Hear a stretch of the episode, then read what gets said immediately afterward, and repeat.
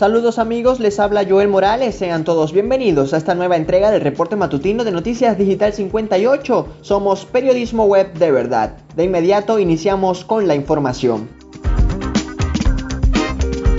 Arrancamos con el acontecer informativo nacional. Asciende a 395 mil el total de contagios por COVID-19 en Venezuela. El país reportó este martes 1.162 nuevos casos, todos de transmisión comunitaria, según indicó la vicepresidenta Delcy Rodríguez. Con esto aumenta hasta los 395.223 el total de contagios reportados desde marzo de 2020. Además se registraron 14 lamentables fallecimientos por complicaciones ligadas al virus, con lo que aumenta el número de muertes hasta las 4.748. Caracas encabezó la lista de entidades afectadas tras identificar 161 casos, seguido por Miranda con 159 y La Guaira con 139. Por su parte, el estado Zulia reportó 8 infecciones en la última jornada. Avanzamos con más noticias. CNE aprobó el reglamento para la campaña electoral de cara a las mega elecciones del 21 de noviembre. El ente comicial aprobó este martes el reglamento para la campaña electoral y propaganda para las elecciones locales y regionales. El inicio de la campaña, según el reglamento, está pautado para el próximo 28 de octubre a las 6 de la tarde y finalizará el 18 de noviembre. Los candidatos y partidos podrán contratar la difusión de propaganda por 3 minutos máximos al día si es por televisión 4 minutos por radio y en los periódicos impresos de tamaño estándar se permitirá media página y en tamaño tabloide una página diaria. En cuanto a las redes sociales, el CNE determinó que llevará un registro de las cuentas y sitios web, los cuales deberán ser facilitados por los candidatos y organizaciones políticas. Continuamos con información de nuestro portal web digital58.com.be. La Sociedad Interamericana de Prensa denuncia que los policías venezolanos están a la casa de periodistas. La organización expuso este martes que las fuerzas policiales de Venezuela están a la casa de periodistas que cubren las noticias, especialmente las relacionadas con protestas, la COVID-19 y los servicios. A esos periodistas los agreden físicamente y los despojan de sus cámaras y celulares señala un informe preliminar presentado por la 77 Asamblea General de la organización que debe ser aprobado por la Comisión de Libertad de Prensa. En el mismo documento señalan que en Venezuela operan muchos medios en línea que son independientes y regularmente son bloqueados por instrucciones del Poder Ejecutivo a las compañías telefónicas. Por último, subrayan que más del 60% de la población se entera de alguna noticia a través del canal oficial del Estado y no hay medios independientes ni de televisión ni radio. En más información nacional, Bloque Constitucional rechazó la utilización del poder para perseguir a los presos políticos. La organización compuesta por juristas, académicos y profesores publicó un comunicado en el que se pronuncia ante la utilización del sistema de justicia como herramienta de persecución política y de violación de los derechos humanos y condenaron que éste actúe sin límites jurídicos. El bloque constitucional señaló que se debe recordar a los que ostentan el poder que en el marco del derecho internacional toda persona, sean presos políticos o no, tienen derecho a ser juzgada por un tribunal independiente, imparcial y competente. Permanecemos en Venezuela, Tibisay Lucena será la nueva ministra de Educación Universitaria. El anuncio lo hizo la tarde de este martes el presidente Nicolás Maduro a través de un mensaje publicado en su cuenta de Twitter. El primer mandatario afirmó que Lucena posee una amplia experiencia y vocación pedagógica, las cuales él considera que contribuirán a elevar la calidad de la educación para el desarrollo nacional. Lucena fue rectora y presidenta del Consejo Nacional Electoral entre 2006 y 2020. Tras su separación del ente comicial fue designada como rectora de la Universidad Nacional Experimental de las Artes, cargo que ocupó hasta este 19 de octubre. Seguimos con información nacional. Oposición venezolana dice que Maduro busca dilatar el proceso en la Corte Penal Internacional. El grupo opositor liderado por Juan Guaidó dijo este martes a través de un comunicado que el gobierno de Nicolás Maduro está buscando dilatar el comienzo de la investigación formal de la Corte Penal Internacional en su contra por los supuestos delitos de lesa humanidad que se le atribuyen. El texto difundido por el opositor Julio Borges, representante de Guaidó en el exterior, señaló que la maniobra del gobierno se debe a los informes que la Fiscalía de la CPI y de la Misión de Determinación de Hechos del Consejo de Derechos Humanos de la ONU, que subrayaron la inexistencia de un poder judicial independiente capaz de investigar las violaciones contra los ciudadanos. Por ello asegura la oposición que el gobierno está simulando una especie de reforma del sistema de justicia nacional. Con esta información hacemos un breve repaso por el acontecer informativo en el estado Zulia. Manuel Rosales afirma que exigirá que se permita la importación de gasolina.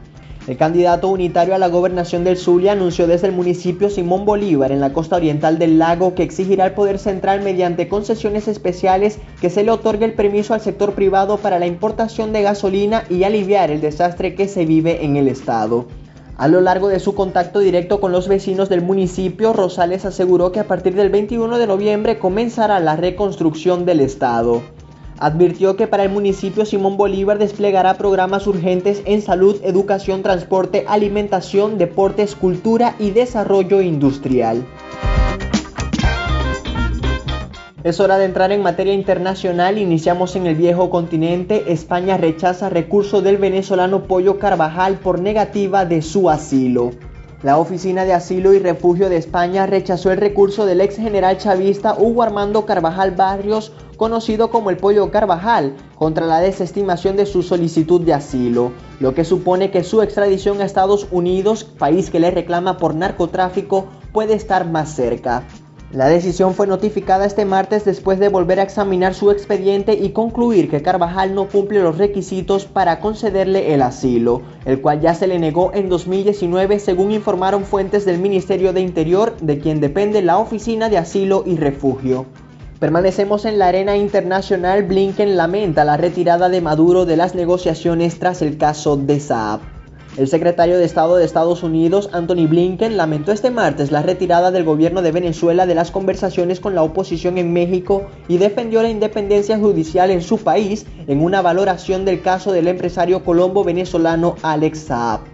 Me parece que es muy lastimoso que el régimen de Nicolás Maduro se haya retirado del diálogo en México, pero me parece que esto es también representativo de que el señor Maduro pone primero su interés y luego el del pueblo venezolano, sus intereses por encima de todo el pueblo venezolano, dijo el secretario de Estado en una rueda de prensa en Quito con su colega ecuatoriano Mauricio Montalvo. El Organismo Internacional de Energía Nuclear reconoce un problema serio de vigilancia en una planta de Irán. El diplomático argentino Rafael Grossi, director del organismo, advirtió este martes de un problema serio de vigilancia en una de las instalaciones nucleares de Irán, por lo que espera viajar en las próximas semanas a Teherán para retomar las conversaciones de alto nivel. Así lo indicó Grossi en una entrevista con EFE en Washington, donde el jefe de la Agencia Nuclear de Naciones Unidas se encuentra de visita oficial y durante la cual se ha reunido con el secretario de Estado Anthony Blinken. En el sudeste asiático, Corea del Norte sigue mostrando músculo disparando un misil balístico para submarino. El Estado comunista lanzó este 19 de octubre a modo de prueba un misil balístico para submarino de corto alcance, lo que recalca su intención de seguir exhibiendo nuevas capacidades militares a la espera de un posible reinicio de las conversaciones sobre desnuclearización. Según un comunicado del Estado Mayor Conjunto surcoreano, Seúl detectó un misil balístico de corto alcance desconocido, lanzado en aguas del este de Simpo, provincia de Yamyeon del Sur, al Mar del Este, nombre que recibe el Mar de Japón en las dos Coreas. Llegó la hora de hablar de deportes, iniciamos con el béisbol de grandes ligas. Cody Bellinger y Mookie Betts guían a los Dodgers hacia la victoria. La escuadra de Los Ángeles logró este martes su primera victoria en la serie de campeonato de la Liga Nacional luego de imponerse 6 carreras por 5 ante los Bravos de Atlanta. Cody Bellinger y Mookie Betts fueron los héroes de los Dodgers en este tercer partido de la serie definitoria. En la octava entrada Atlanta vencía 5-2 cuando Bellinger apareció para consumir su turno con Will Smith y AJ Pollock envasados, cuando pegó un poderoso bambinazo que recorrió 400 pies entre el jardín derecho y el central, suficiente para igualar la pizarra. En la misma entrada, Christopher Taylor se metió hasta la primera base con un sencillo y luego apareció Betts con un doblete remolcador que permitió a Taylor anotar la carrera de la victoria. Ahora la serie está 2-1 a favor de Atlanta, pero la reacción de este martes de los Dodgers les permite mantenerse en pelea. Este miércoles se jugará el cuarto encuentro una vez más en el Dodgers Stadium. Permanecemos en el mejor béisbol del mundo, Astros derrotan a Red Sox en una impresionante novena entrada. Houston logró imponerse nueve carreras por dos ante Boston en el cuarto juego de la serie de campeonato de la Liga Americana, triunfo que les permitió igualar a dos la competencia por la corona del joven circuito. Boston había dominado la pizarra dos carreras a una desde el primer episodio, pero en el octavo apareció el venezolano José Altuve para conectar un jonrón en solitario que igualó una vez más los asuntos. En la novena entrada despertaron los bates de Houston. Jason Castro, Michael Brantley, Jordan Álvarez, Carlos Correa y Kyle Tucker pegaron batazos remolcadores que llevaron a los Astros hacia este triunfo tan valioso. En otras noticias del gran diamante, Yankees renuevan al manager Aaron Boone por otras tres campañas. La información la confirmó la franquicia de Nueva York este mismo miércoles a través de un comunicado en sus redes sociales. Boone seguirá al mando de los Yankees tras firmar un nuevo contrato que ratifica la confianza en un manager que logró encadenar cuatro temporadas con récord positivo pero con reiterados fiascos en postemporada. Boone será el primer piloto de los Yankees desde Miller Huggins en 1922 que vuelve para una quinta temporada tras no poder conquistar el campeonato durante sus primeras cuatro. En el béisbol venezolano, Águilas asegura importados. La gerencia de las Águilas del Zulia aseguró a los lanzadores Braulio Torres Pérez y Arik Sícula, quienes ocuparán dos de los tres cupos para jugadores importados para la temporada 2021-2022 de la Liga Venezolana de Béisbol Profesional que inicia el próximo 23 de octubre. Torres, lanzador zurdo de 28 años, se ha desempeñado en las últimas campañas en ligas independientes en los Estados Unidos y en México. En el presente año dividió su actuación entre los equipos Pericos de Puebla en la Liga Azteca y la novena Lexington Legends en el circuito independiente del Atlántico. El segundo lanzador asegurado por el equipo es el derecho Arik Sícula, quien ya lanzó en la Liga Venezolana con los equipos Caribe de Anzuategui y Bravos de Margarita. En 65 entradas y un tercio aceptó 25 carreras limpias, abanicó 34 rivales, 17 bases por bolas otorgadas, dejando marca de 2-4 y 3.44 de efectividad. Hablemos ahora de la Liga de Campeones de la UEFA. Real Madrid se reencuentra con la victoria en Europa tras golear al Shakhtar. El equipo merengue propinó este martes una goleada de 5-0 a los ucranianos en la tercera jornada de la Liga de Campeones. Vinicius en dos oportunidades, Rodrigo y Benzema fueron los encargados de romper el área rival. Además recibieron ayuda de Sergi Christoph, quien marcó en propia puerta. Ahora los madrileños empatan con 6 puntos en el liderazgo del grupo D con el Sheriff. Permanecemos en la competencia, doblete de Messi le da el triunfo al PSG. Los parisinos lograron imponerse tres goles por uno ante el Red Bull Leipzig en el Parque de los Príncipes, gracias a una brillante actuación del astro argentino. Los franceses tomaron la delantera al minuto 9 con un tanto de Mbappé, pero al 28 se igualó una vez más la pizarra cuando los alemanes marcaron gracias a Andrés Silva. El Leipzig tomaría la ventaja al 57 con un gol de Nurdi Mukiele y 10 minutos más tarde apareció la pulga para poner el partido 2-2 y al 74 se paró desde los 12 pasos y disparó a Lopanenka para engañar al guardameta Peter Gulaxi. El PSG lidera el grupo A con 7 unidades, uno más que el Manchester City que ocupa el segundo puesto. En otros partidos de la jornada, Liverpool se impuso 3-1 ante Atlético de Madrid, Manchester City goleó 5-1 al Club Brujas, Ajax derrotó 4-0 al Borussia Dortmund y Porto venció por la mínima al Milan. Cerramos con el baloncesto, Bucks se imponen ante Nets en el arranque de la campaña en la NBA.